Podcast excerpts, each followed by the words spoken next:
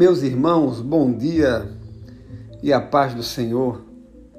Olha, Números, capítulo 13, né? Um texto bem conhecido da palavra de Deus que fala do relatório que os espias deram da terra prometida.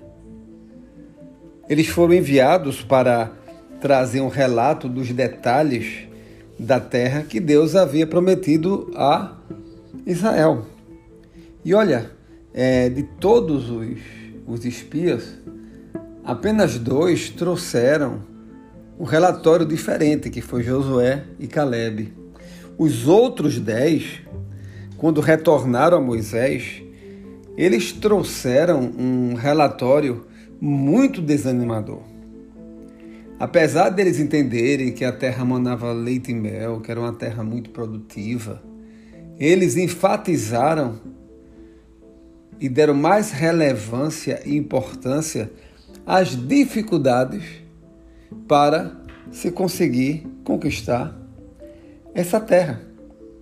No capítulo 3 de Números, verso, verso 26, você vai observar que o texto diz que caminharam e vieram a Moisés e a Arão e a toda a congregação dos filhos de Israel no deserto de Parã, a Cádiz.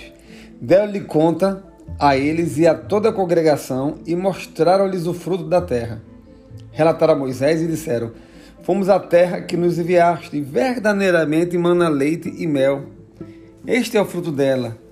O povo, porém, que habita nessa terra é poderoso, e as cidades muito grandes e fortificadas.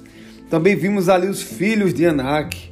Os amalequitas habitam na terra do Negueb, os heteus, os jebuseus, os amorreus habitam na montanha os cananeus habitam ao pé do mar e pela ribeira do Jordão. Isto é, eles começaram a mostrar as dificuldades do povo que habitava a terra. Né? Mas olha, é, meus queridos, é, Josué e Caleb, eles foram também com os espias. E eles não se preocuparam com esses detalhes da terra que falavam acerca dos seus habitantes, do poder deles, alguns chamados de gigantes. Porque Josué e Caleb disse e entendiam que a terra havia sido prometida por Deus. Às vezes nós somos assim. Deus nos promete, Deus fala para nós e nós enfatizamos somente as dificuldades. Ah, Senhor, mas eu não posso. Ah, Senhor, mas isso é difícil. Ah, Senhor, mas como isso pode acontecer? Gente, ó, Deus promete, ele cumpre. Tanto que no versículo 30 chegou Caleb e fez calar o povo perante Moisés e disse: Eia, subamos e possuamos a terra, porque certamente prevaleceremos contra ela. Porque ele tinha esse entendimento? Porque ele tinha. Porque Deus havia dado a terra.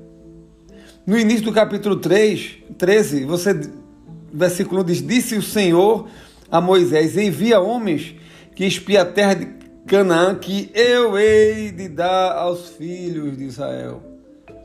E sabe por que os dez espias ficaram é, temerosos com relação aos habitantes da terra, achando que talvez não conseguissem é, ocupar essa terra? Porque eles se viam eles se viam como pessoas inferiores.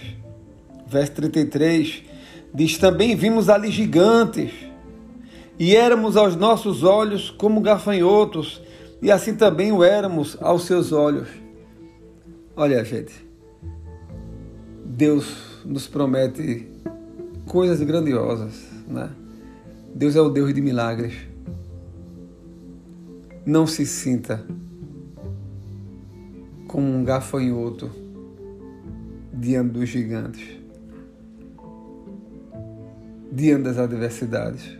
Quando você chegar diante de um gigante, diante de uma adversidade, mesmo que você se sinta pequeno, incapaz, lembre-se, foi Deus que prometeu dar a terra.